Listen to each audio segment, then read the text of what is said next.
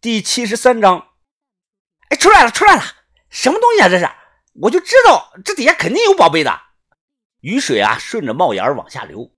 豆芽仔抹了把脸，眼睛啊都冒着光。足有上百只的小蟾蜍啊，在窖藏坑底下是跳来跳去。我不经意间啊，踩死了几只。哎哎，使劲的把那个大缸啊挪开。果然呢，有猫腻，在缸底下呀，还藏着一个小洞，看起来很深。豆芽仔断定啊，这底下一定藏有宝贝。他倒是胆子大呀，直接伸手就去摸。我也没有阻拦他，我也好奇。哎，有有东西啊，这哎有哎，感觉摸到个大货了，这哎，疯了，感觉好像是大货呀。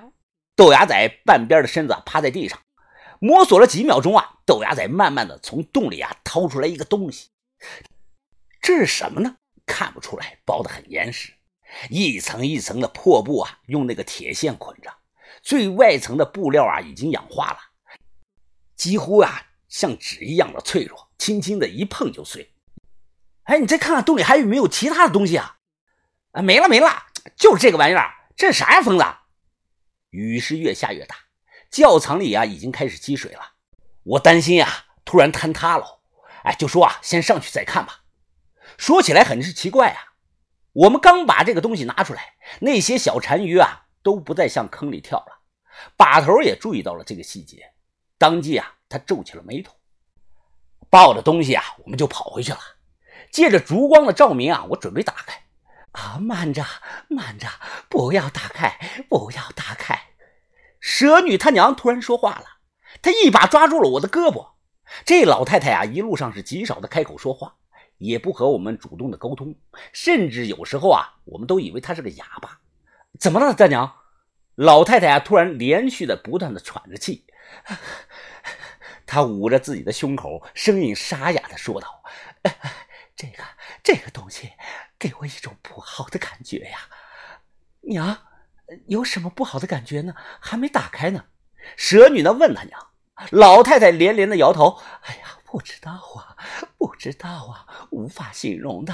我这心里啊，怎么是突然感觉有种很害怕的感觉呀？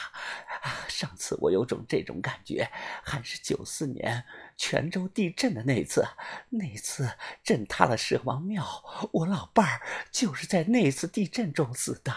哎呀，哎呀，如果你们非要打开，我我也不阻拦。但我和我女儿不能留在这里，我们要出去，出去。呃，女儿啊，走走。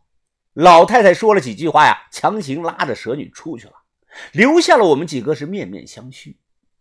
老太太啊，是南平张湖镇上的一代蛇女，看她反应啊有点邪乎。我问把头还开不开啊？把头呢，面无表情。开。把头放话了，我直接用刀啊。开始开启这个东西，一层、两层、三层，包裹的那个破布一层一层的被揭了下来。这个东西啊，竟然前后包了有十多层古代的衣裳，最后露出来的是一尊不大点的三足彩绘的泥罐子。这个罐子啊有啤酒瓶子那么高，三个腿还掉了一个腿。泥罐子通身呐，绘制的彩绘大部分还在。能隐约的看到一些人形轮廓的图案和几十个奇怪的符号，在泥罐子最显眼的中间部位啊，画了一只四肢伸展的动物图案，这明显画的是一只蛤蟆呀！把头，这这什么年代的东西啊？直觉告诉我，这个彩绘的泥罐子啊，它可要远远的超过春秋战国了。把头左看右看，他也不确定。哎呀，不知道啊，断不了它的年代啊。这种彩绘的泥陶器我没见过完整的，可能可能和红山文化属同一个时代吧，或者比红山文化更早。把头这辈子见过的古董不计其数，我第一次从他的口中听出“不知道”这三个字。那这个罐子可能就属于上古时期了，红山文化、仰韶文化、齐家文化、新石器时期，那就太多了，还有很多啊未被发现的。商周时期的青铜器啊，在香港的大拍卖行啊都能上拍，可这路东西啊却上不了，谁卖谁犯法，五年起步。这古时期的文物啊，造型比较单一笨拙，我们基本上能见到的只有石器、陶器、泥器和粗制的玉器，它是两个极端，要么是一文不值，丢到马路边上也没人捡，哎，要么就是非常的值钱，属于国家的一级文物啊。那个时候啊，还没有明确墓葬的制度，所以盗墓贼基本上啊很少碰到这路货。姚师爷最后翻车了。最大的原因啊，就是他想卖了红山玉猪龙啊，去还赌账。古代人呢也有收藏的意识，换句话说啊，这个彩绘的单于陶罐，肯定是西夏人带来的。我们能发现它，纯属巧合。我用那个破报纸包上，又缠了缠胶带，轻轻的把这个泥罐子放在了墙角。能卖多少钱，我真不知道。我们谁都没有卖过这类东西。不过，既然挖到了，那肯定是要拿走的。呃，向大哥，你能不能出来一下呀？哦，怎么了？我出去问呐。我娘问那是个什么东西啊？啊，呃，没啥，就是一个泥烧的彩绘罐子，可能有个四千多年的历史了。上头呢画了一些符号，人的图案啊，还有一只大单鱼。向大哥，我知道这些话我不该说，但我还是要说。你把那个罐子扔了吧，扔得越远越好。我娘说那个东西会带来灾祸的。我说我不扔。哎，你们这都是迷信。一个几千年的泥罐子能带来什么灾祸呢？再说了，蟾蜍图案啊，比龙图案出现的更早。它最早啊，就是某些少数民族的图腾。因为那个时候啊，人们认为蟾蜍啊叫声可以预知天气的变化。而蟾蜍的大肚子啊，又象征着女人怀孕的那个肚子，又白又胖，所以呢，人们认为它是代表了生命的诞生。所以啊，在上古时期的文物上啊，出现蟾蜍图案是正常的。见我不同意，蛇女她不再劝了。我们的营地啊，一片的泥泞，不能住人了。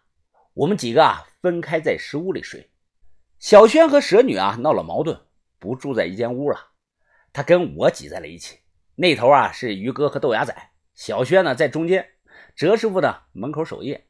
哎，别动了，别动了！小轩那手啊又不老实了。我使了个眼色，意思于哥还在。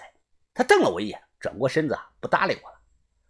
看着包了报纸的泥罐子啊，静静的放在墙角，我慢慢的睡了过去。哗啦啦啦，哗啦啦啦，哗啦啦啦，正睡得香啊。我耳边突然听到了哗啦啦的流水的声音，猛地睁开眼睛，我竟然发现啊自己躺在了河边去，眼前呢就是独龙河分流过来的那条小河，离营地不远。我们有时候啊来这里打水洗漱。